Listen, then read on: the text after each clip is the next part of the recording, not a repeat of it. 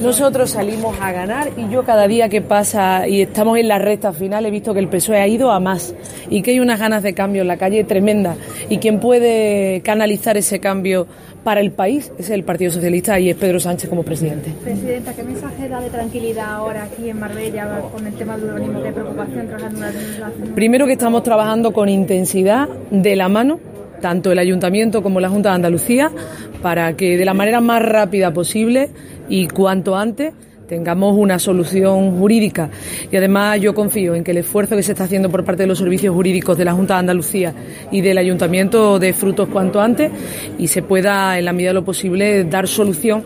a la mayoría de las circunstancias en las que en estos momentos nos encontramos. Saben que la aplicación de la legislación medioambiental no solo ha afectado a Andalucía a Marbella, sino que ha afectado también a otras zonas de España, pero nosotros, insisto, lo estamos haciendo con rapidez, con seguridad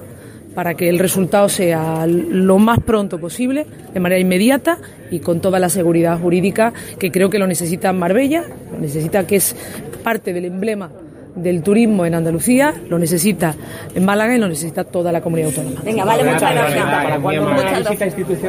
En enero, a la vuelta, efectivamente, a la vuelta y además haremos los dos análisis tanto el alcalde como yo, entre otras cosas, de la situación en la que se encuentra, en la solución que le vamos a dar al PGU y a otros muchos asuntos que son de interés para el ayuntamiento y que para mí también lo son como presidenta. Pero permítanme que no lo ligue con la visita de hoy, porque me parecería que no es correcto. Hoy estoy en plena campaña electoral. Pero a la vuelta de Navidades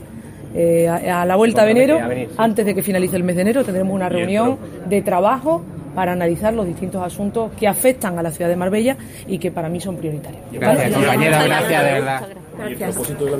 Evidentemente estamos en campaña y yo quiero escuchar a los colectivos de Marbella cuáles son sus inquietudes, qué cosas, puede aportar no solo el gobierno de la Junta de Andalucía, sino también el gobierno de España. Mire, lo importante para mí el próximo domingo es que haya un gobierno sensible con Andalucía, con las inquietudes de Andalucía y con los problemas de las ciudades y de los barrios, de los pueblos de esta tierra.